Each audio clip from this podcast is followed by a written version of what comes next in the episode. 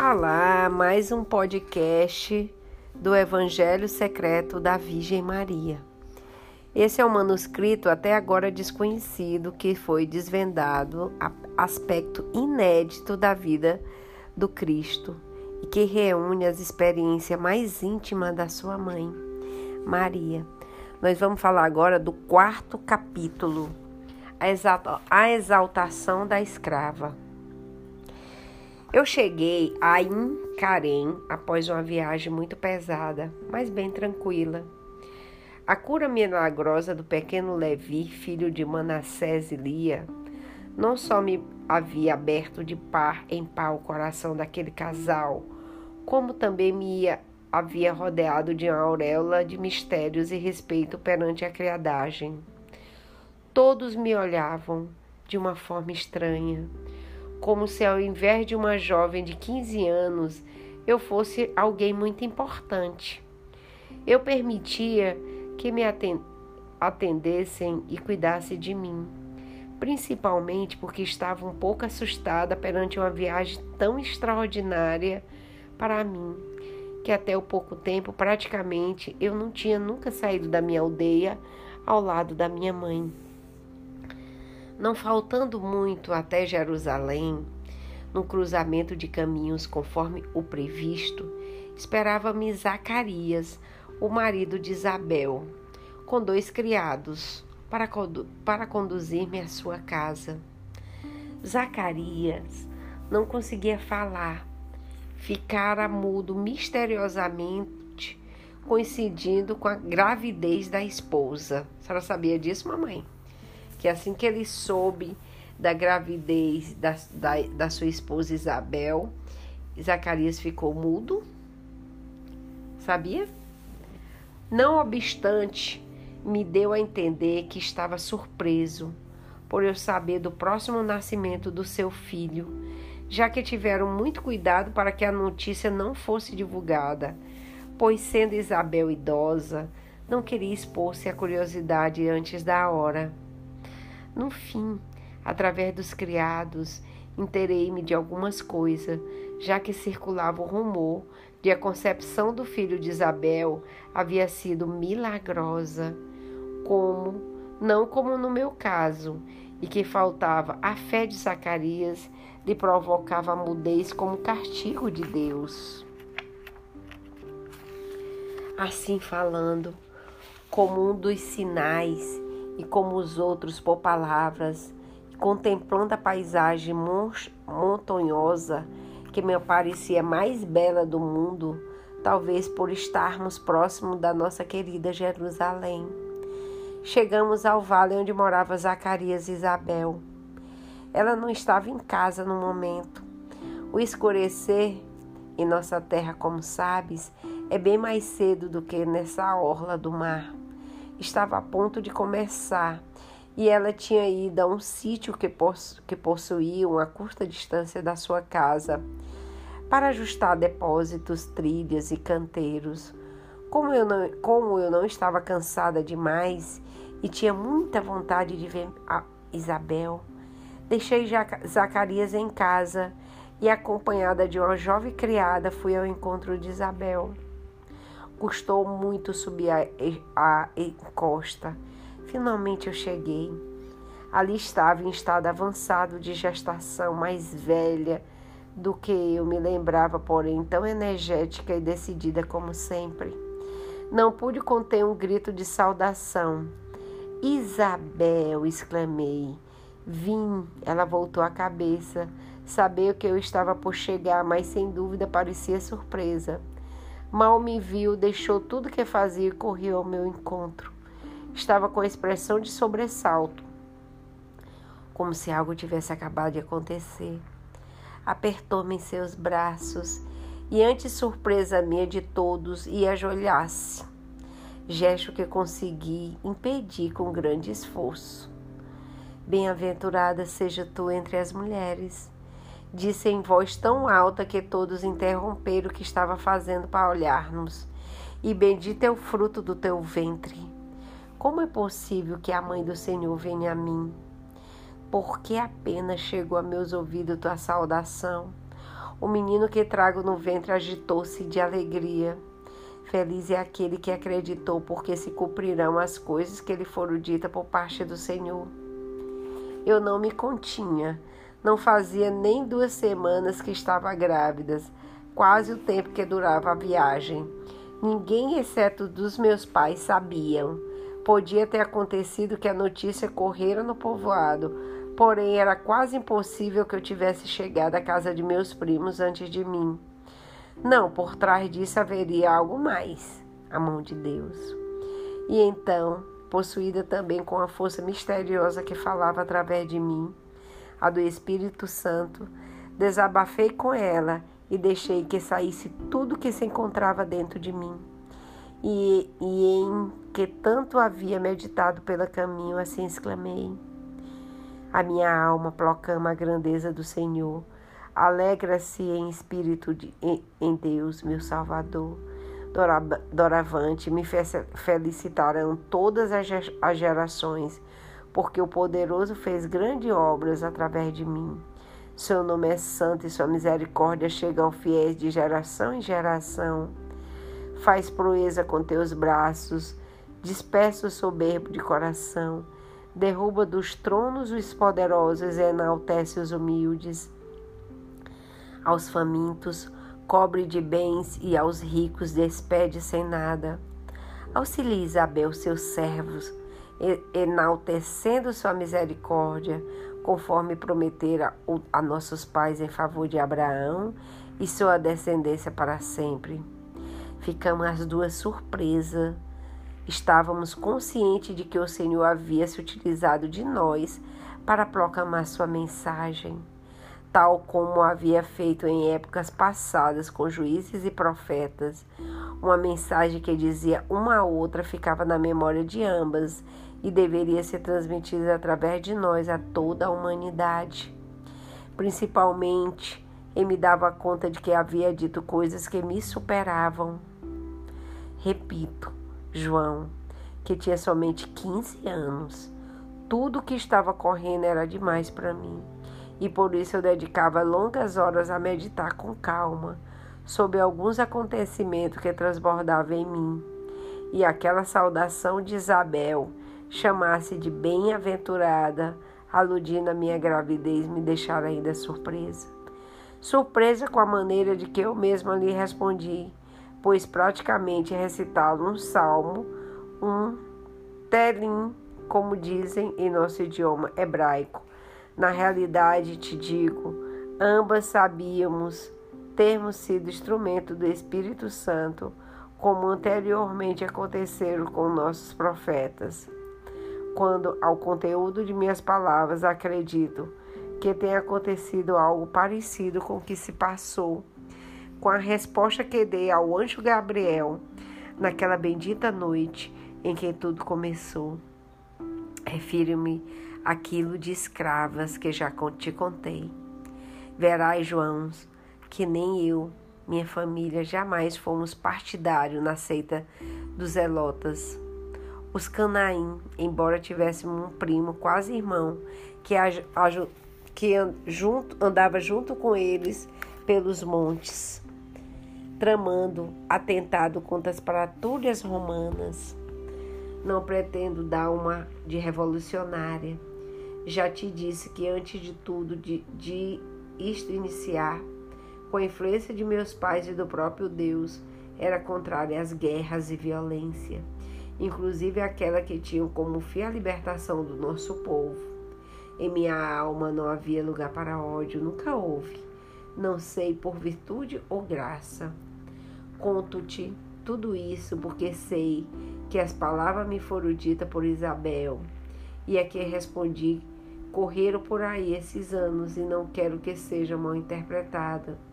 Isabel, inspirada pelo Espírito Santo, adivinhava não só a minha gravidez, como também a forma com que havia produzido. Revelou-me algo que eu mesmo ignorava e que ainda prefiro não comentar porque me causa pudor, que eu, que eu havia sempre estado cheio de graça de Deus. Assim devia ser. Como compreendera não por, por minha honra, e sim por uma homenagem? Aquele que deveria ocupar minha casa como a sua, é de cuja carne ele teria que nascer. Porém, querido João, não pense que é mérito meu. Tudo é obra de Deus, tudo é graça. Eu também fui salva por meu filho, só que eu fui redimida antes, evitando que caísse os outros, foram redimidos depois. Isso custei a compreender, e por fim, a luz se fez também para mim quanto ao que eu respondi a Isabel, o mais importante que quero esclarecer, querido amigo, é que eu não sou partidária de nenhum tipo de violência. Quando respondi que Deus derruba dos tronos os poderosos e enaltece os humildes, não estava instigando ninguém a nenhum tipo de revolta. Por mais que gostasse que tudo que existe na terra fosse melhor repartido, e que nem alguns tenham de mais, nem outros de menos. Porém, o que o Senhor me inspirou foi uma proclamação da sua grandeza. Os poderosos, os soberbos estão nos palácios, embora todos que ali estejam, às vezes, não sejam, e nem todos os que estão fora deixam de ser. A soberba é o pecado do mal, pior dos pecados, o pecado que fecha a porta para a ação de Deus. Pecado algum é tão pernicioso como esse que eu recebi. Como esse, e se eu recebi, ao menos acredito que seja um dom do Altíssimo, foi o de sentir a dor da soberba e fugir dela no mesmo instante. Isso foi o que eu quis dizer a Isabel respondendo a sua saudação. Que somente Deus é grande, que Ele, ele devemos glorificar e que eu somos capazes de fazer maravilhosas. Como ser mãe de Messias, por exemplo, é dele o mérito. Nós somos, uma vez, disse meu filho, servos inúteis e quando fazemos as coisas bem, temos que concluir a jornada dizendo que nos limitamos a cumprir nosso dever e nada mais. Porém, minha permanência em Aincarém, a terra de Isabel, não foi repleta de gestos heróicos nem de momento de arrebatação e profecia, não. A vida transcorreu com normalidade. Isabel me amava muito e eu ajudava estando a seu lado e colaborando na organização das coisas da sua casa, porque ela tão pouco queria que eu, que eu pudesse trabalhar já que eu era sua hóspede, não sua criada, e que ela mais precisava de mim era companhia para conversar sobre Deus e suas coisas. Assim transcorreram aqueles três meses eu com minha prima Isabel. Durante esse tempo recebi a carta do meu pai, aquela que eu te falei já li, e sobretudo caminhava bem Nazaré, apesar dos apelos de meus familiares, não regressei na primeira caravana de Manassés. Gostava de estar com Isabel. Isabel necessitava de mim. E, sobretudo, eu estava aprendendo muitíssimo sobre algo que, para mim, se tornava o objetivo mais importante da minha vida: como me transformar, não somente em mãe, mas como mãe educadora. Isabel não tinha era com quando o anjo Gabriel, bendito mensageiro que me anunciou a concepção do meu filho, apareceu a Zacarias, seu marido, para anunciar-lhe que sua esposa, apesar da idade e da esterilidade consumada, iria engravidar. Zacarias não acreditou e, inclusive, exigiu uma prova.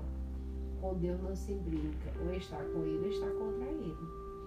O que mais o molesta depois dos soberbos são os indecisos os que passaram a vida rezando sem entregar totalmente seu coração, sem buscar, sem a busca de verdade, sem seu caminho, calculando qual é o mínimo o que é preciso dar para não ir para o, para o, para o inferno. O caso é que Zacarias, que era sacerdote, pertencente ao prestigioso plantel de Abidias, não acreditou no anjo e pediu uma prova. O Senhor forneceu imediatamente, deixou mudo E assim permaneceu até o momento do nascimento do menino, o mal sucedido e valente João o Batista. Porém, naquele momento, nem Isabel, nem Zacarias, nem mesmo eu sabia como se desenvolvia o futuro. A única coisa que eu sabia era que encontrava minha idosa parente um poço sem fundo de sabedoria e amor. Como te dizia João, ela não tinha filhos, assim não poderia dar-lhes conselhos sobre papas, doenças infantis ou fraldas. Porém, era uma grande mulher tinha experiência como cabia a esposa de um prestigioso sacerdote. Porém, essa experiência não havia penetrado em sua alma para apagar as luzes do Senhor, sua união com Ele.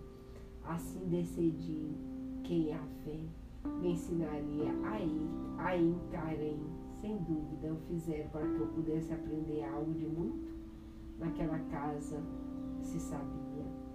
Aprender para logo usar, porque, como bem sabe João, ser mãe é muito mais do que gerar um filho. Educar é mais difícil, mais importante do que conceber. Com a Isabel passei uma das temporadas mais doces da minha vida. Nunca esquecerei a Icarém. De sua casa se enxergava o vale, povoado de pinheiros, pinheiros como os esses que cresceram aqui em Efeso, o que arrastaram até o mar em busca do beijo das ondas muitas tardes, enquanto ela pôde, quando o sol já se compadecia dos homens e começava a se notar uma brisa fresca, sentávamos no terraço da sua casa e conversávamos. Isabel, falava a ela porque eu a contemplava embebedecida, bebe, bebendo avidamente a sua sabedoria que procurava transferir para mim. Isabel era de terras gal, galileia. Seu casamento a fizera ascender socialmente, mas nem por isso ela deixava de ser uma fiel mulher do povo, embora possuísse, como disse antes, muita sabedoria. Não era uma mulher passiva, uma espécie de criada do marido, como a maioria de sua terra. Isabel era uma boa esposa, doce, cumpridora dos seus deveres, consciente de que tinha sua vida própria e que Deus também desejava algo dela. Isso permitia que compreendesse a si mesma a margem de sua permitia que compreendesse a si mesma a margem de suas obrigações domésticas, as quais realizava porque era a vontade de Deus, não só porque não fizesse outra saída. Havia refletido muito sobre a relação de Assem com seu esposa de um sacerdote, conhecia todos os dispositivos da lei, sabia porque tinha ouvido uma infinidade de vezes nas ceias e almoços em que companheiros de seu marido participavam em sua casa, da importância econômica que tinha as oferendas dos fiéis, e compreendia que desde muito tempo o dinheiro se convertera em uma espécie de lepra que estava destruindo culto e a verdadeira relação com Deus. Galileia, como era, sentia-se inferioridade de condições perante a culta gente do círculo sacerdotal de Jerusalém.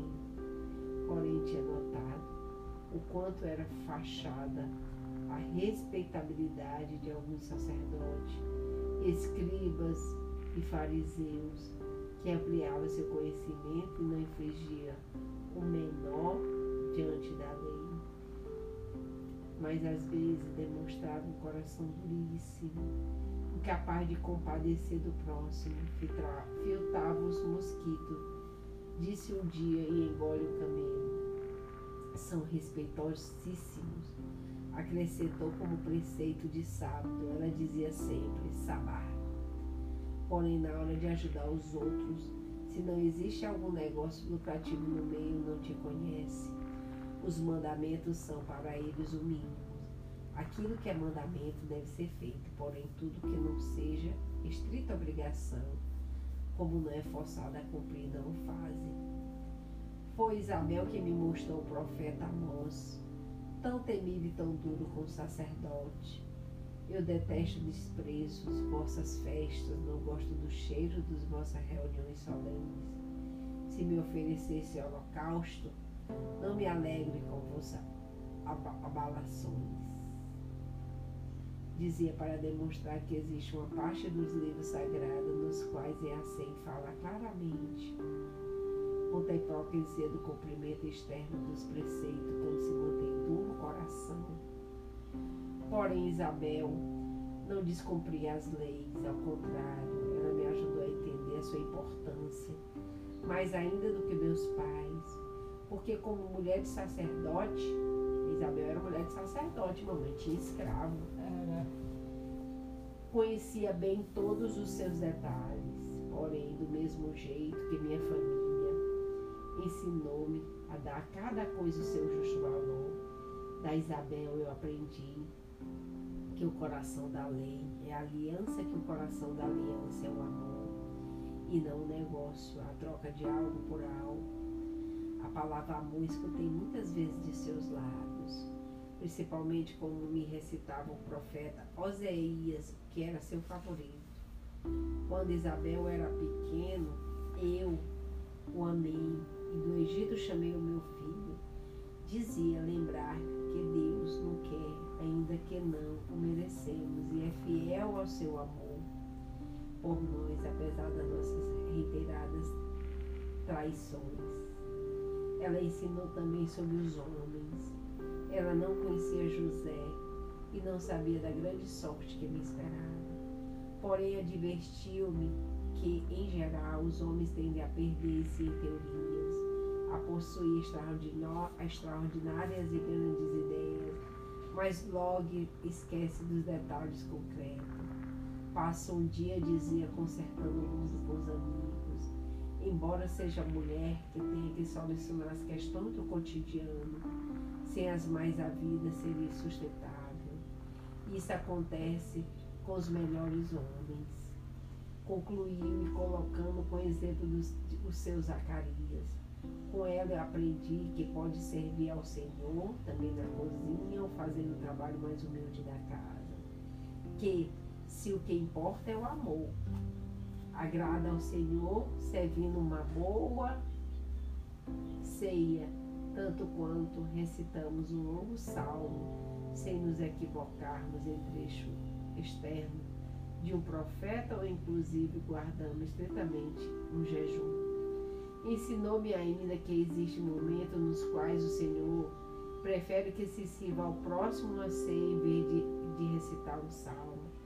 Embora em outras ocasiões a oração deve ocupar preferentemente nosso tempo. Os homens, disse um dia, são quase sempre como crianças.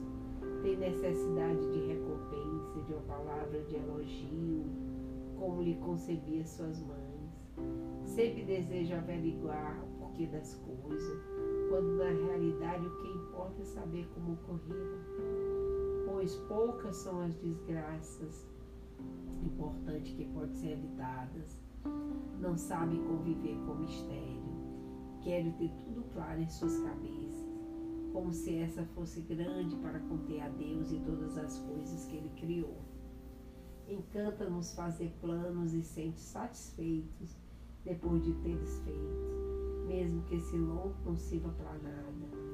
Não tem medo da guerra, por exemplo. Desconhece o sofrimento cotidiano, a angústia pela qual passam todas as mulheres quando eles, maridos e filhos, vão para a luta. O que significa sentir-se disposto de guerra para o exercício conquistador. Por isso, querida Maria, concluiu, temos uma missão muito importante temos que educar nossos filhos, para que, embora sejam homens, possua algo da nossa alma feminina. Procure fazer com que teu Jesus, o futuro Messias, leve sempre a paz em seu olhar. Ensina a valorizar as pequenas, as coisas pequenas, a compreender que Deus importa tão somente o amor que colocamos no que fazemos e não só o que fazemos. Ensina-nos também a valorizar as mulheres, que compreenda que não somos animais nem burro de carne. Ensina que valemos muito mais do que pai e filhos, porque estes com a facilidade enchem a boca das promessas, mas esquece-nos quando as coisas acabam não dando certo. Por fim, querida Maria, por teus seios passará a sabedoria que instruirá o mundo, que salvará Isabel, que resgatará a autêntica mensagem revelada por Deus ao nosso povo. Quando Isabel deu à luz, ainda permaneci com ela alguns dias, João. O João era um menino lindo, nada tranquilo, cheio de força. Podia adivinhar que ele, ele seria um profeta, o precursor do Messias. Seu pai voltou a falar no dia que ele lhe perguntou qual seria o nome da criança e falou das coisas muito diferentes das que eu proclamava. Lembro de uma frase que estava em completa sintonia com as conversações entre eu e Isabel, que demonstrava claramente as lições que Deus havia dado, modificando sua ajuda, ajudando sua conversão. E a ti, menina, afirmou, dirigindo a seu pequeno filho, ante a surpresa de todo, chamar-te-ão de profeta do Altíssimo, porque irá na frente preparar o caminho do Senhor, anunciando seu povo para a salvação, o perdão de seus pecados pela interferência misericordiosa de nosso Deus. Concluindo, olhando para mim, nos visitará, visitará o sol que nasce do alto, para iluminar aqueles que vivem das trevas e das sombras da morte, para agriar os nossos passos pelo caminho da paz. Mamãe, que lindo! Aquela foi a minha despedida. Se Isabel me havia acolhido em sua casa, chamando de bem-aventurado, e saudando o fruto que levava no meu ventre, tratando de Senhor. Zacarias, o seu sacerdote, tão escrupuloso com o cumprimento da lei, já tão parecia estar preocupado com respeito ao sábado e sim com o perdão dos pecados, a misericórdia de Deus, em sintonia, terminando, com a intuição de sua esposa, ele descobriram que meu filho ia se tornar aquele que derramaria todas essas graças sobre o povo, conduzindo antes de tudo pelo caminho da paz. Pouco depois, eu pude unir a uma caravana de Manassés que fazia o trajeto de Jerusalém a Canaã. Passei três meses na casa da minha prima Isabel. Assim deixei a sua casa, a Carém, Zacarias, Isabel e o pequeno João nos braços de sua mãe. Despediram-se de mim, chorando. Eu levava na alma um tesouro de sabedoria e muitas saudades. Havia chegado como uma criança assustada e voltava transformada em uma mulher que minha prima me abriu os olhos para a vida e que começava a assimilar a importância da missão que me esperava. Eu estava já de quase quatro meses, embora fosse fácil ainda dissimular minha gravidez. A paz e a misericórdia de Deus me envolvia. E eram essas duas mensagens que eu me propus a transmitir a meu filho quando nasceste, quando tivesse a oportunidade de ter nos meus braços.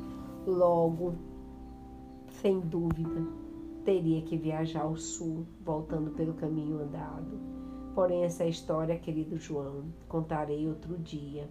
Agora estou cansada e emocionada de ter lembrado da minha prima querida. Essas recordações são muito doces e me emudecem os olhos. Deixe-me agora com elas. Necessito estar com, só com Deus para dar graça por tudo aquilo que um dia iluminou e ter agora continue iluminando minha alma com a sua memória lembrando da minha querida prima Isabel. Olha, mamãe, que lindo. Eita, gente, cantou. É, é o quarto mistério, é o quarto. O quarto capítulo. Ah, quarto capítulo. Falando, é, falando da minha prima Isabel. Quantos capítulos são? O quarto, esse é o quarto capítulo do livro. Quantos são, Gilda? a exaltação da escrava. A exaltação da escrava é falando da prima de Maria, da casa de Isabel. Então vai ter 5, 6, 7, 8, 9, 10, 11, 12, 13, 14, 15 capítulos. Nós estamos no quarto, vamos por quinto. Então, até a próxima, meus queridos.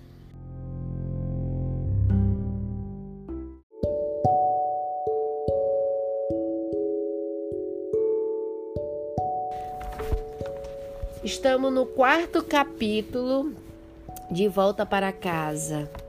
Esse é o manuscrito que até agora é desconhecido, que desvenda aspecto inédito da vida do Cristo e que reúne as expectativas mais íntimas da sua mãe.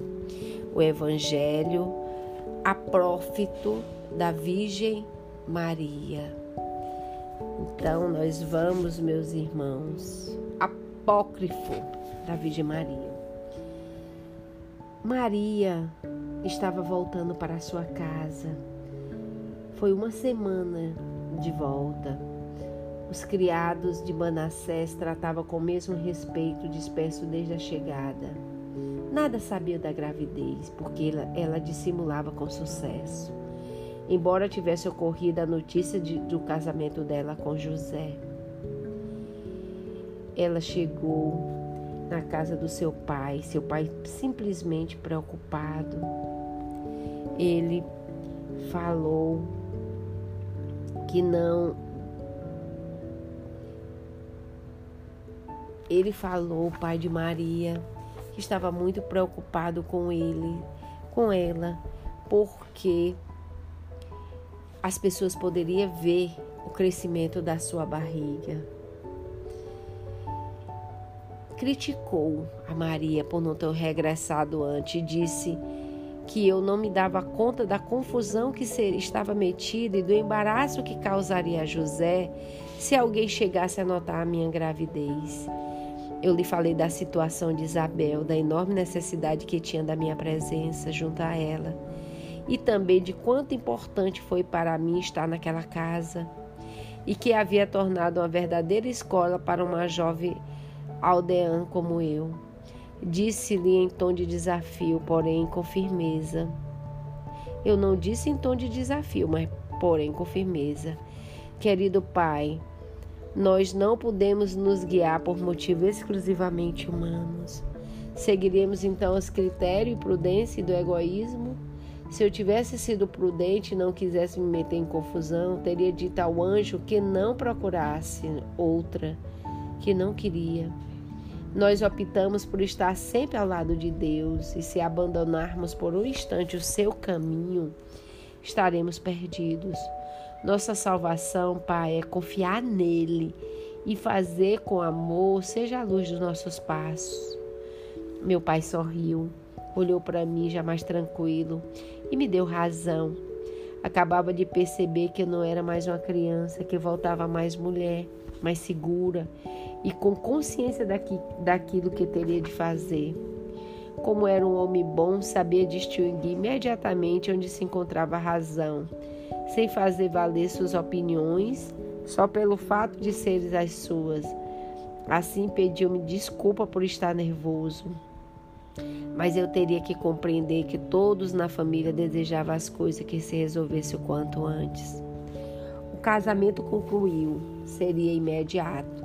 Na, segui na semana seguinte, convinha aproveitar o fato de que minha seria.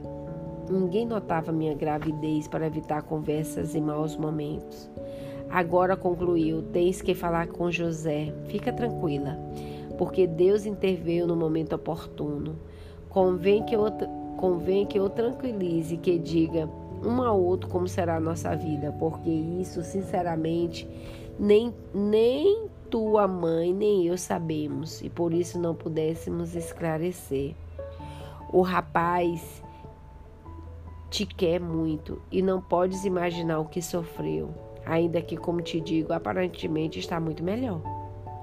Chegamos em casas em poucas horas, era quase noite e assim pudemos cruzar a aldeia sem sermos vistos. Ana me esperava com fogo aceso e a pobre mesa do nosso lar preparada. Deu um pulo quando sentiu nossos passos rodeando a casa e se atirou em meus braços. Em seguida, pôs-se a chorar. enquanto me beijava e perguntava com a voz entrecortada por minha saúde e pela saúde do fruto das minhas entranhas. De minha parte, estava muito tranquila. Acariciei minha mãe, sorrindo-lhe, lhe assegurei que tudo ia bem. Acima de tudo, disse-lhe: convém não perder a calma. Ou temos fé em Deus ou perecemos. Não temos por que ficar nervosos. Se o Senhor iniciou essa obra entre nós, Ele saberá como terminá-la. Depois, já sentadas ao redor da mesa, enquanto comiam nossas azeitonas, o pão e o queijo das cabras de meu pai, expliquei-lhes tudo o que acontecera em Ain Carém e os sinais de Deus que encontrei na casa de Zacarias e de Isabel. Na manhã seguinte, logo que o dia clareou, lá já estava José em minha casa. Assim havia combinado com meus pais. Ele estava impaciente e teve que fazer o esforço supremo para não acompanhar Joaquim a Canaã para buscar-me. Meus pais nos deixaram sós e nós dois sentamos um em frente ao outro, mediados apenas pela mesa. Eu não estava ruborizada e não tinha por que me envergonhar.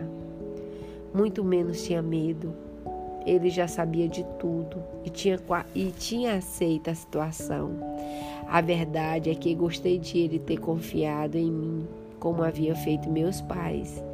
Já for um ato de generosidade da sua parte decidir repudiar-me em segredo, em lugar de denunciar-me publicamente, ainda que a decisão tornasse necessária a intervenção do anjo. Em todo caso, deve-se levar em conta a seu favor o aspecto inverossímil da história e o fato de que me conhecia muito menos do que meus pais. Seja como for, ali estávamos dois, noivos ainda, iminentes esposos. Eu grávida do Espírito Santo e esperando o Messias. Ele sem saber o que fazer, nem que papel deveria assumir comigo e com meu filho. Durante algum tempo aguardei com o olhar fixo na mesa, um pouco por educação, porque assim me foi ensinado, quando comportamento perante os homens, e pouco não ser a primeira a abrir o fogo das explicações a fim de evitar e além do que convinha. Assim foi ele que começou, e o fez dando com martelo um prego, como bom carpinteiro que era. Perdoa-me, disse. Nunca deveria ter duvidado de ti.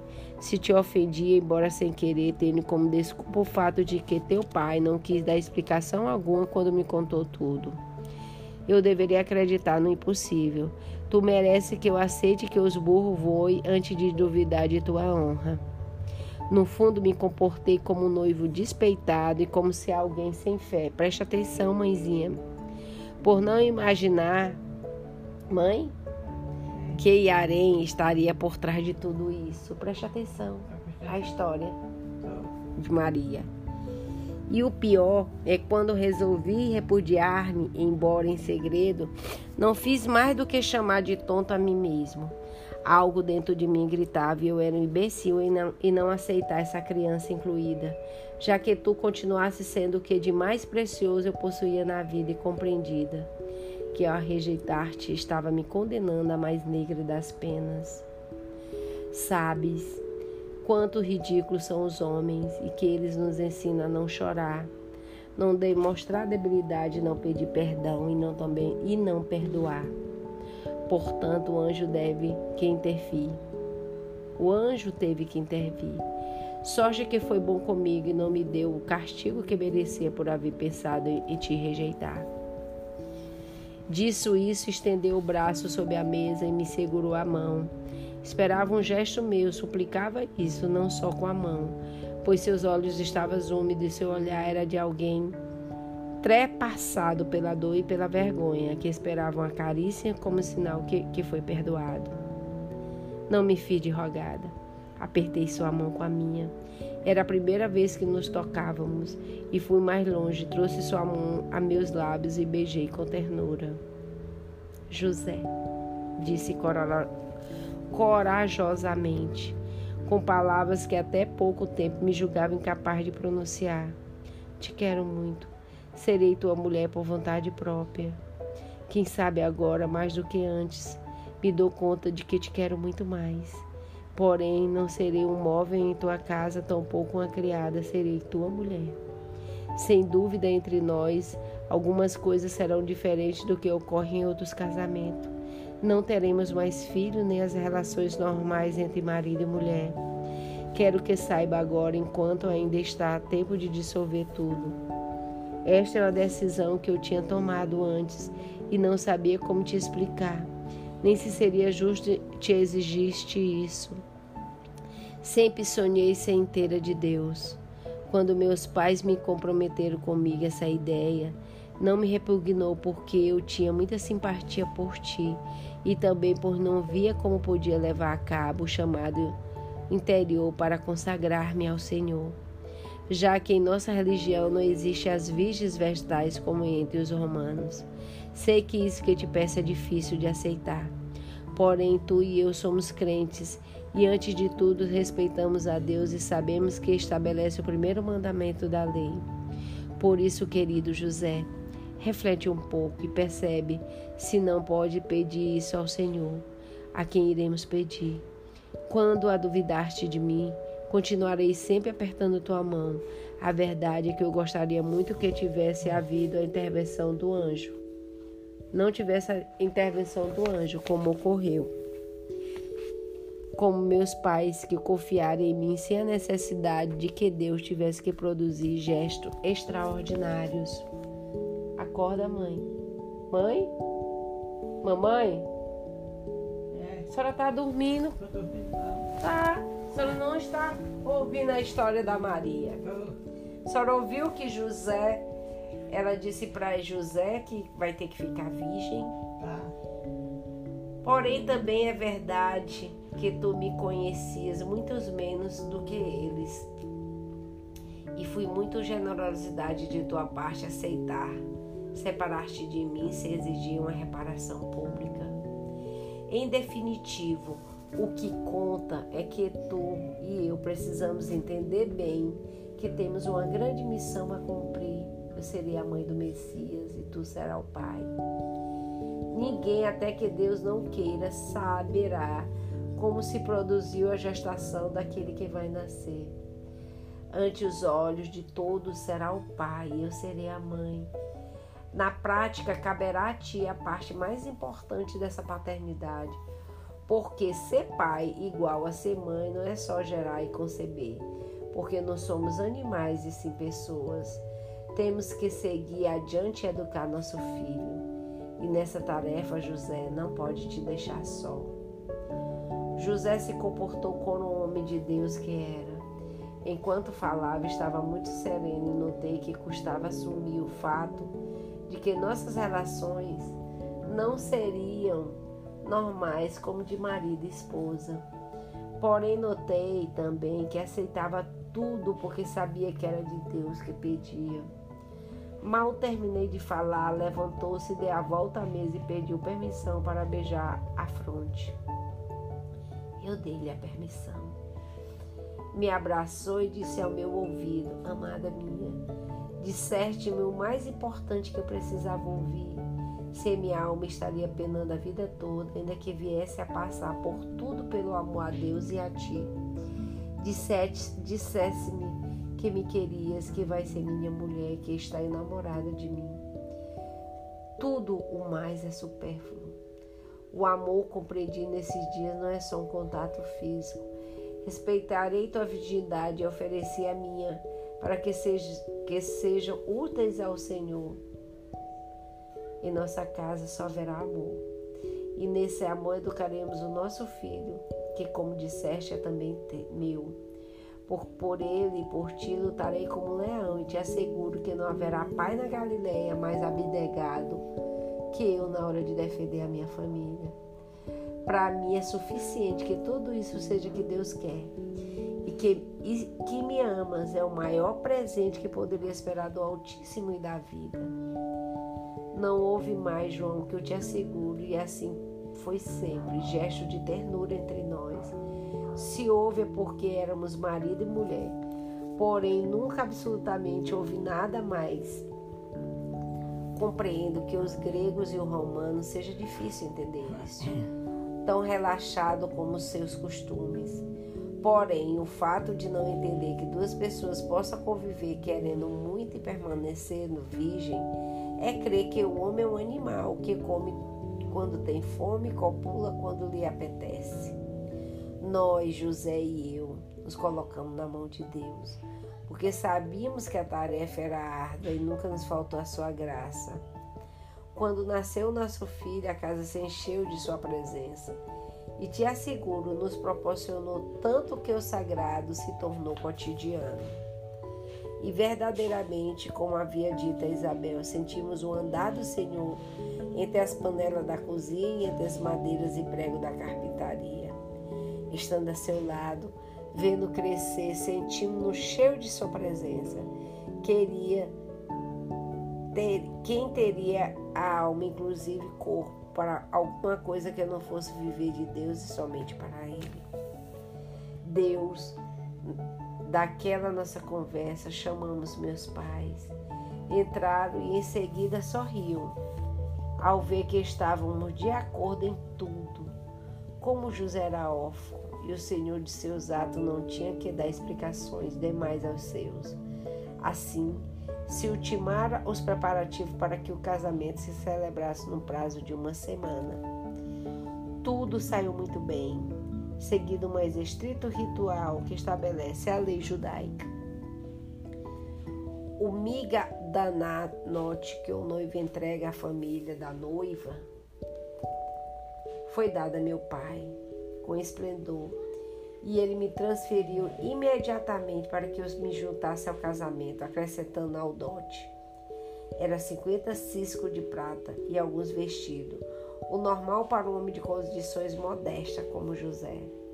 De minha parte, recebi de meus pais outro tanto em dinheiro e muito mais como enxoval, coisa que a Ana e eu havíamos tecido durante anos, preparando a minha futura casa e que agora se transformava em prenda destinada a acolher o Messias. O conjunto não era para nós, para José e para mim. Pareceu uma maravilha, principalmente quando não vimos em casa, na sua casa, para que partir então era minha. As festas, como era de costume em nosso povo, durante uma semana, e para custeá-la foi a parte de dinheiro que tínhamos ainda que meus pais e outros familiares nos ajudassem muito. Dava pena esses gastos, porque estava privado de algo a criança que ia nascer e a quem eu queria oferecer o melhor.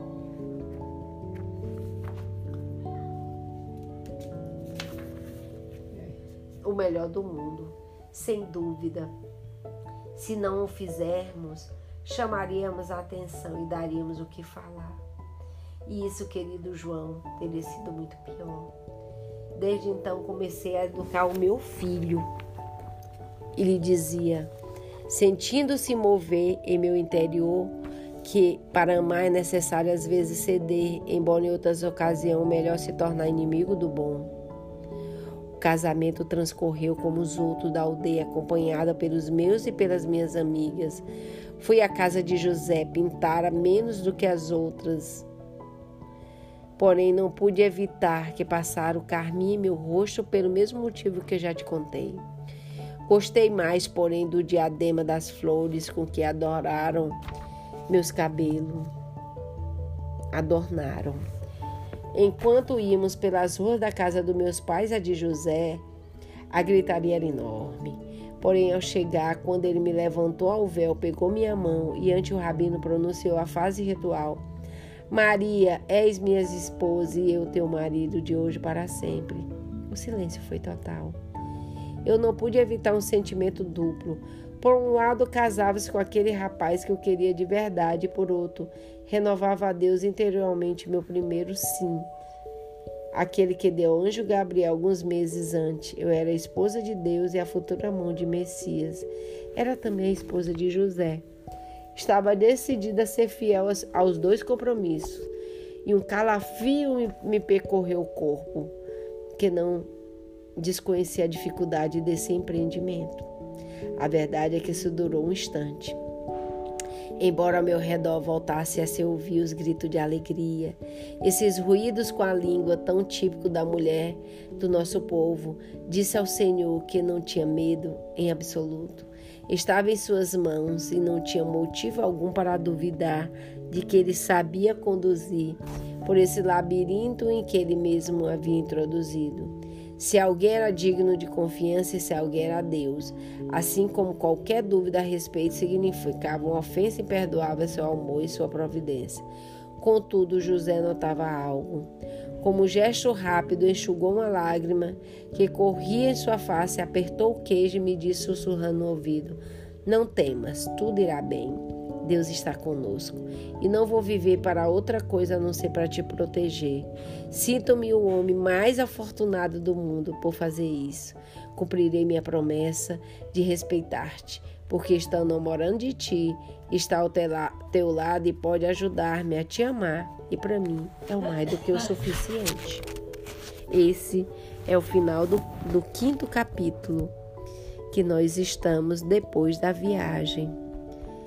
Esse é o, é o, é o manuscrito escrito por Maria a João. Meus irmãos, até a próxima.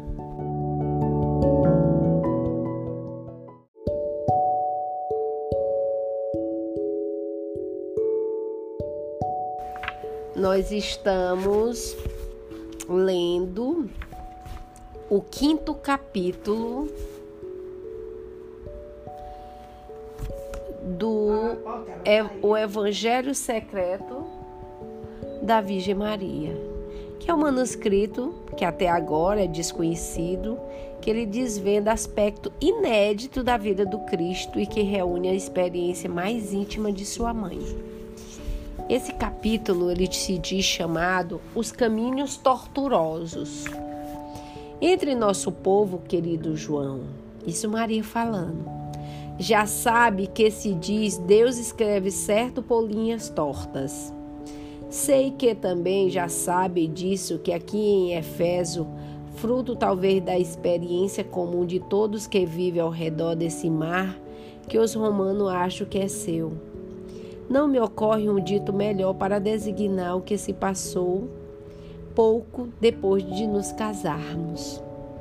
Não demorou muito para notar a minha gravidez. Não demoraram muito a se desatar as línguas das comadres. Não havia perigo algum, pois estávamos casados e, além do mais, aos olhos dos outros, a gravidez não passava de um sintoma de que José se antecipara a tomar posse de sua futura esposa. Não era a primeira vez que isso ocorria em Nazaré, nem seria a última. A diferença estava em que nós, um de nós, José e eu, não só poderia esperar algo assim. A nós dois e também a meus pais, que conheciam o nosso segredo, não causava dor demais saber que se diziam coisas bem mais picantes. Não que agradassem, mas estávamos preparados para receber essas farpas, e quando havíamos dado a Deus nosso sim, já contávamos com isso. É uma vantagem, querido João, aceitar de antemão que existirão problemas e assumi-los. Pode, assim, de preparar para levá-los sem te abater. Preocupa-me esses casais que se casam acreditando que tudo será fácil. As dificuldades são inevitáveis e o melhor que se pode fazer é não se preocupar com que isso ocorra que esperavas? Poderei se dizer a moça que descobre após o casamento que meu marido tem defeitos? Acreditas ter se casado com um anjo? Por consequente, o mesmo poderia se perguntar para ele? Por isso, para José e para mim, para Ana e Joaquim, os comentários maldosos faziam menos mal do que o esperado, porque já contávamos com eles. Cada vez que alguma vizinha dizia algo à minha mãe, quando ia às compras, ela não se indignava nem ficava virada para defender minha honra injustamente manchada. Ao contrário, oferecia ao Senhor e rezava uma oração para que todos nós repetimos: Por ti Nesse por ti encontrávamos força para suportar tudo. A verdade é que para meus pais era mais difícil do que para mim, porque, por ser o alvo das críticas, e já que os amigos felicitavam José, eles levavam a pior, pois sofriam para poupar-me de dificuldade. Sabes que no amor sempre é assim. Aqueles que amam substituem aquele que é amado nos problemas, mas eles, tanto como eu, eram confortados por aquele por ti, que repetimos cada vez que algo nos feria. Sim, João, crescemos muito espiritualmente naqueles dias, graças a todo aquele assunto. Foram lições que depois pude ensinar meu filho, como também eu ensinei a calar-se quando insultavam, como dizia o profeta. Foi oprimido e se humilhou e não abriu a boca. Observa, João, que desde o ventre meu filho foi servo paciente anunciado por Isaías, concebido milagrosamente de maneira mais pura e limpa que pode imaginar um ser humano. Teve que escutar através dos ouvidos de sua mãe calúnias que menosprezavam não só a honra, como também a sua. Por isso, meu silêncio oferecido a Deus foi desde o início a melhor escola para aquilo que, que depois que consumava-se na cruz. Porém, não foram aqueles únicos caminhos tortuosos através dos quais o Senhor escrevia certos seus planos. Estávamos casados havia pouco tempo. Eu acabava de entrar no oitavo mês e já nos preparavam, minha mãe e eu, para acolher a criança que ia nascer. Os comentários na aldeia havia terminado, como sempre acontece com essas coisas, e nosso humilde silêncio evitou que tivéssemos inimigos. Tudo ia bem quando chegou uma patrulha romana e reuniu os homens na praça junto à sinagoga. O comunicado foi em latim e logo o escriba que acompanhava os soldados o traduziu para que pudesse no inteirado seu conteúdo. Foi uma surpresa para todos, porém mais para José e para mim. Tratava de um decreto do imperador Augusto válido para todo o império e, portanto, para Israel ordenava que cada homem voltasse com os familiares a seu local de nascimento, ao lugar originário de sua família. Aquele era politicamente terrível, pois nos fazia sentir mais uma vez nossa submissão aos romanos.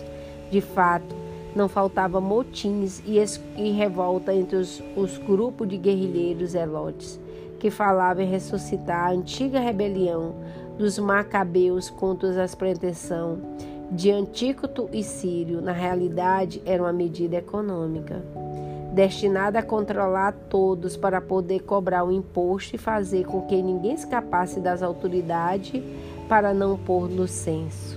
Isso todos entenderam e mais por causa disso se sentiram prejudicados, pois lhe afetava mais o bolso do que a honra. Porém, para José e para mim o problema era muito diferente. José era da etirpe de Davi, via-se forçado a ir a Belém, que se encontrava no sul de Jerusalém. De Nazaré, em meu estado, era uma longa viagem de uma semana, parecida com aquela que eu havia feito quando estivesse na casa de Zacarias e Isabel. Corríamos muito risco, risco de abortar, pois meu estado era muito adiantado e uma viagem era fadigante, e risco de sofrer atentados e pilhagem não só por parte do bandido, como também do zelote, que em seguida ameaçaram matar aqueles que seguissem as ordens de Augusto, acusando de idólatras e colaboracistas, risco dos mais diversos, pois não sabíamos o que poderíamos encontrar em Belém, já que eram muitos em Israel os que tinham sua origem em Davi, e que todos regressassem. Não havia acomodações no povoado, sem dúvida teríamos que obedecer. Uma vez mais nos sentimos como o pé de cana açoitado pelo vento.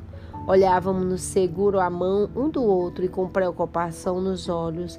A criança se movia dentro de mim e não parava de dar golpes, o que contribuía para me deixar mais nervosa, pois lembrava a iminência do seu nascimento, da fragilidade do seu estado e do meu. Eu estava permanentemente cansada. Era meu primeiro parto e não possuía experiência nenhuma de como suportar aquele cansaço que se apoderava inteiramente de mim e me deixava quase inútil nas primeiras tardes. Que vamos fazer, Maria? perguntou meu marido. Se não formos, teremos muitos problemas com romanos. Se nos pusermos a caminho, teremos que nos arriscar um ataque do zelote e a pormos a ti e o filho em perigo pela da dureza da viagem. José, respondi sorrindo para tranquilizá-lo. Parece-me que teremos que nos acostumar à surpresa. Já me surpreendi tantas vezes nesses oito meses. Tenho a certeza de que não será a última. Não esqueça do que falamos, somente acreditando em Deus e que Ele está por trás de tudo isso, inclusive dos mais incompreensíveis, estaremos a salvo. Se duvidarmos, se ficarmos nervosos, querendo aplicar a todo custo nosso plano, é mais provável que nós equivoquemos. Não crê tudo que é em Deus se preocupou tanto em empreender nessa obra do nascimento do Messias, não permitirá agora que tudo se complique por força de uma ordem do imperador romano? Não é ele maior e mais poderoso do que todos os senhores da terra? Novamente, José repita as palavras do profeta, palavras que nunca devemos esquecer. Não confias esta esta com força. Portanto, vamos nos preparar para partir o quanto antes. Não demoramos muito dias para nos preparar. Como não éramos únicos a viajar, organizamos numerosas caravanas em toda a parte do país, com os caminhos ficamos praticamente lotados. Era um problema a mais, porém uma medida de proteção contra os bandidos. Meu marido pre preparou para mim todo o esmero, um burrico que tínhamos em casa e fez uma espécie de cesta na qual poderia ir protegida do sol e com relativamente comodidade. Ele foi andando sempre ao meu lado, conduzindo as rédeas do animal. Felizmente, este era tão manso que, que não nos deu nenhum susto sequer a todo o caminho. Nessa ocasião, não fizemos escalas em Aimbraém para não nos desviarmos da rota e não tardamos a chegar a Belém. Tampouco passamos por Jerusalém, rodeando para evitar a enorme aglomeração de pessoas que havia na cidade o que se cansava só em praticar de longe. Paramos quase no início da viagem Canaã, na casa de Manassés e Lia. Tínhamos assistido o nosso casamento e nos ofereceram um esplêndido presente que muito nos ajudou economicamente nos primeiros passos de nossa vida. Agora nos acolheu com seu agrado de sempre, facilitando nossa viagem até Jerusalém por Manassés havia organizado várias caravanas para conduzir os peregrinos por todo Israel, que, como José, tinha que cumprir as ordens do imperador. Lia me mostrou o pequeno Levi, que havia crescido bastante durante esse tempo, e, foi, e fez com que ele me beijasse enquanto pedia que eu continuasse rezando por ele, pois não queria que estivesse são, são, são, são somente de corpo, mas também de espírito. Ao sairmos de sua casa, como sempre fazia, nos entregaram várias moedas que José se negou a aceitar e que tive que receber para não ofendê-los. Não me sentia mal a aceitá-los, porque, querido João, não há nada de mal em ser pobre e aceitar oferendas quando se é trabalhador e se faz o possível para ir em frente. O mal está em se acostumar a viver com essa ajuda. Pareceu-me que aqueles e os outros presentes de Manassé e Lia era contribuição de todos os homens bons de Israel à, à causa do Messias, embora eles não tivessem mais a redoma ideia de que estava sendo gerado em meu ventre. Se davam generosas ofertas ao templo, porque então não iriam aceitar os donativos que permitissem ao Messias realizar sua missão? Não podemos nos esquecer que ajudar as obras de Deus é uma sorte porque a esmola não é um favor que se faz àquele que tudo procede, e sim a ocasião de poder contribuir com algo que Ele mesmo nos deu para melhorar as causas da sua. Mas isso era mais difícil que José entender e eu, da minha parte, aceitei tudo e guardei logo, porém, mas foi de grande valia. Chegamos a Belém no meio da manhã, era a última etapa da nossa viagem. Devíamos nos instalar ali e nos preparar para regressar a Nazaré o mais breve possível, o que, no entanto, deveria ocorrer em alguns meses, pois o parto já estava se aproximando e eu não queria viajar com a criança recém-nascida.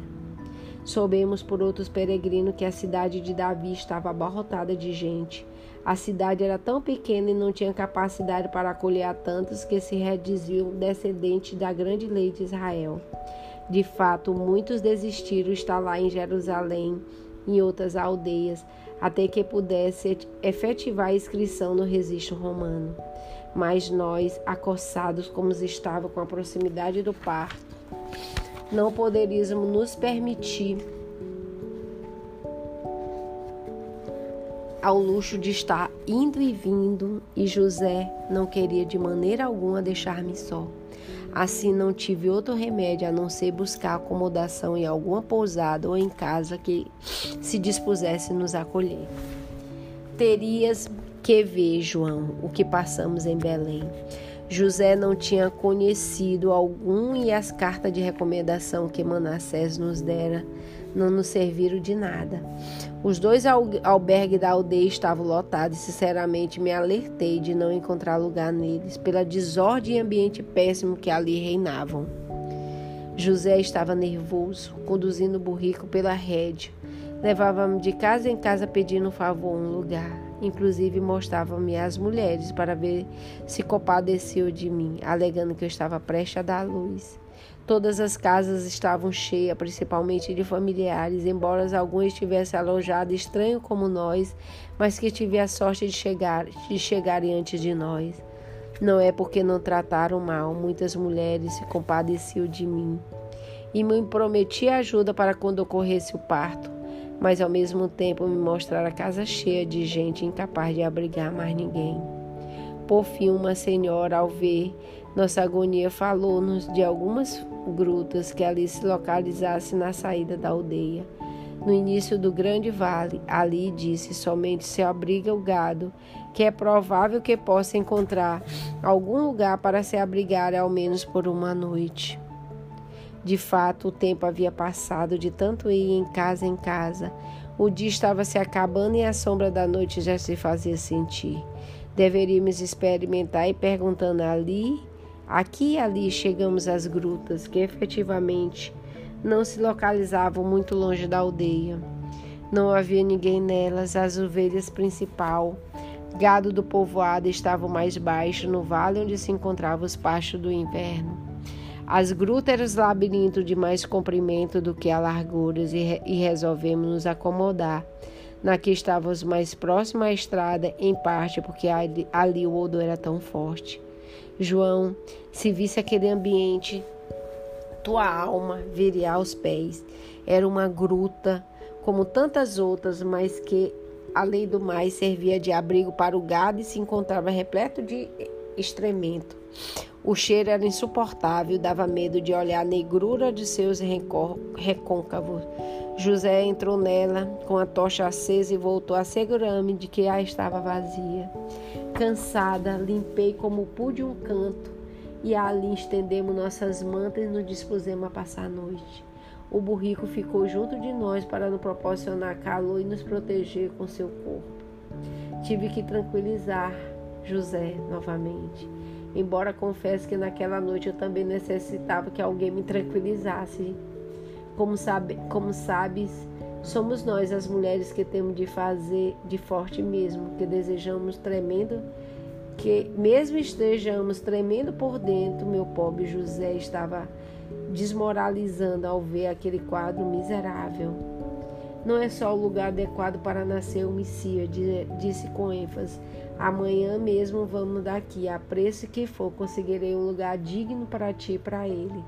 Que tipo de homem sou eu? concluiu o próprio José se não sou capaz de encontrar um lugar decente para o nascimento do meu filho enviado por Deus para salvar o seu povo. Querido, respondi. Não fique nervoso. Lembra o que aconteceu ao teu antepassado, o rei Davi, por cuja causa estamos aqui essa noite. Ele também quis edificar um grande templo ao Senhor e não aceitou. Quem sabe tenha querido dar-me uma lição. É possível que eu também a nós e aos demais homens queira ensinar algo com essa humilhação pela qual agora nós estamos passando.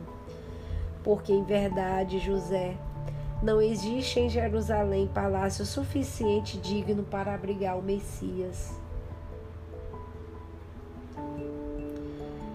Qualquer coisa é pouco para ele.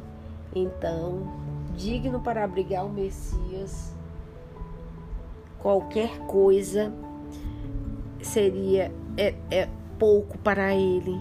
Então, não seria um sinal do Altíssimo que nos quer dizer que o Messias não vem buscar o luxo nessas honras, e sim a humildade do coração? Se nascesse em um palácio, como pode se sentir seus aqueles que vivem na gruta? Como poderia aplicar a dar-lhe algo àqueles que nada têm? se, já, se ele já possuiu tudo desde o berço? E sem dar, como se pode experimentar o amor? No fundo, isso se diz uma mulher que está prestes a ser mãe. Só se ama aquilo que te custa muito, aquilo que de alguma maneira tu constituísse, aquilo que depende de ti. Quando Deus se apresenta como Altíssimo, pode adorá-lo ou temê-lo. Porém, quando se apresenta humilde, pode também ajudá-lo e assim será mais fácil amá-lo. Não compreende, querido José, que está a ponto de nascer o Messias e que o Senhor está dando lições a ti e a mim. Para que, depois de passarmos, retransmitida a Ele e ao nosso povo este será uma das primeiras lições que daremos. Filho, quiséssemos oferecer um palácio e só podemos te dar uma gruta. Muitos homens farão igual, desejarão que seus espíritos sejam uma casa luxuosa para ti. E em troca apenas poderão te dar abrigo em um lugar onde abunda a impureza do pecado. Não rejeiteis, não fuja dos pobres de corpo ou de alma. Olhe menor as suas boas intenções. E se não pode dar-te mais do que uma quadra, não te negue a viver nela, porque tu nasceste em uma gruta, refúgio de animais, e não é rodeado de mármores e senda. Assim nós dormimos naquela noite. Tinha um pouco de frio, apesar do calor do nosso burrico, mas também aquilo oferecemos ao Senhor. Ó, oh, por ti, foi mais eficaz do que melhor recompensa para enfrentar algo que teria retroceder qualquer um que não tivesse como objetivo maior o amor. Pela manhã, José saiu à procura de outro lugar. Dizia que não ficava tranquilo se não tentasse encontrar algo melhor. Eu estava segura de que tudo aquilo não era casual e que por algum motivo que não entendia, mas começava a perceber, tudo estava nos planos do Todo-Poderoso Deus. Assim resolvi fazer de todo pedaço de gruta um lugar relativamente limpo e confortável. Por isso, quando José voltou desencorajado e com todas as negativas do mundo sobre ele, encontrou lugar muito mais acolhedor do que havia deixado.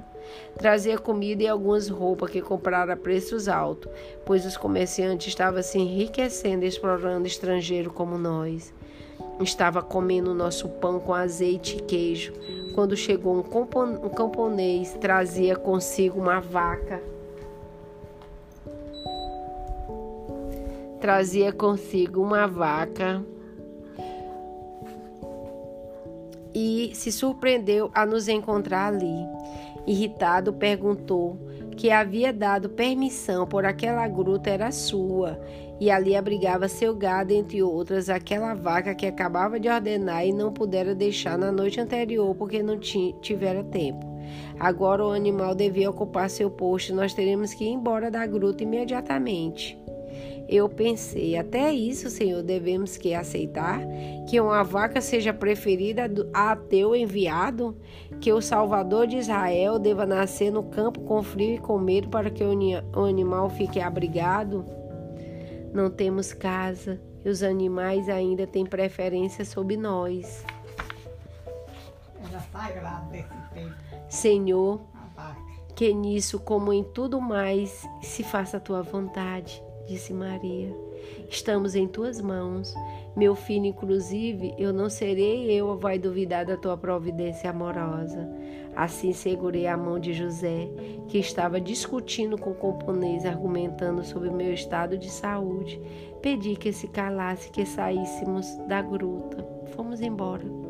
Não pude evitar uma lágrima, porém, foi só uma.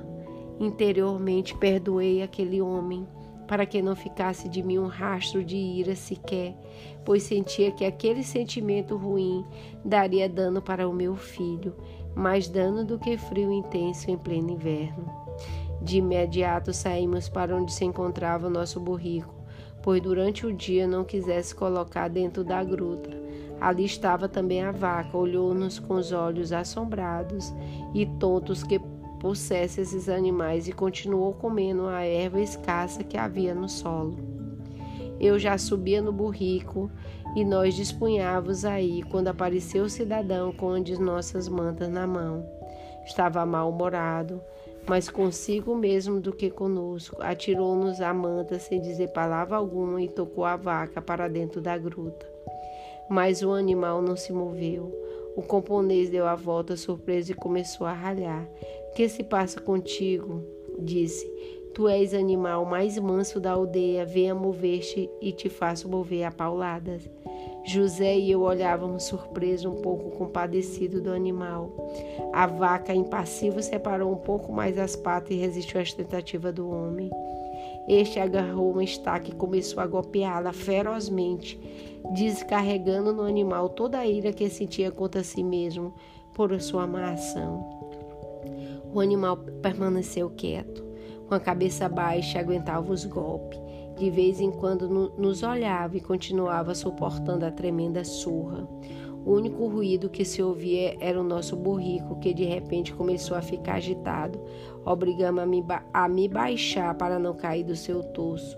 Assim foi até aquele homem se cansou olhou para José e para mim, que continuava consternado com sua exploração de cólera, e não nos atrevíamos a intervir para não descarregar sobre nós sua ira. Finalmente, suando muito, parou de golpear o animal que sangrava em vários locais do corpo e se voltou para nós. Aí tendes a gruta, disse, e também a vaca. Sabe Deus, não que não quer entrar quem sabe ela tem mais coração do que eu, que tive a ponto de abrigar uma mulher a dar uma luz na rua. Ficai em paz, dizia com a voz entrecoçada pelo cansaço, e pude me dar qualquer coisa pelo aluguel da gruta e do animal. Aproveitarei, e se foi. Quis agradecer-lhe, porém José me impediu. O ambiente não era propício para alguma coisa a não ser o silêncio. Mais tarde tive a ocasião de nos tornar seus amigos e compreender a amargura de seu espírito. José me fez descer suavemente do burrico e me ajudou a entrar na gruta. Cuidando para que não caísse, sorrindo, disse: Lembra-te da burra de Baã? Nesse caso, a vaca não falou, mas foi muito explícita. Na hora de defender os direitos de Messias, teremos de cuidar dela. Assim no, não, nos instalamos naquela bendita gruta que tanto boa recordação nos traz. Chegamos a Belém por um decreto, decreto de longínquo imperador que não cabia a nós, muito menos se importava conosco, mas permitiu que eu cumprisse as escrituras dos meu filho. Na descendência de Davi, pude repetir o que disseram os profetas. Misequias, e tu, Belém, terra de Judá, não és a menor entre os principais clãs de Judá, porque de ti sairá um chefe que apaziguará o meu povo de Israel. O Senhor sabia, João, da importância que as pessoas de nossa raça dão à antiga profecia e não queira deixar nenhum fio solto. E assim olha para o céu e vê tudo, o passado, o presente e o futuro. Nos enxergamos apenas alguns palmos diante de nosso nariz e acreditávamos saber de tudo. Por isso, quando nós não entendemos algo, ficamos nervosos e até chegamos a duvidar que Deus exista ou porque não nos ame. Está dizendo uma anciã João: tenha calmas, tenha sempre confiança e verá o rosto resplandecente de Deus brilhando no céu, dissipando mais negros anjúrios. com relação ao que aconteceu no nascimento de Jesus, contar-lhe-ei outro dia. Agora eu vou descansar um pouco e recordar, pois essas histórias tão antigas são para mim mais doce do que o mel e mais preciosa que os outros mais tesouro. Então estava prestes de nascer o Filho de Deus.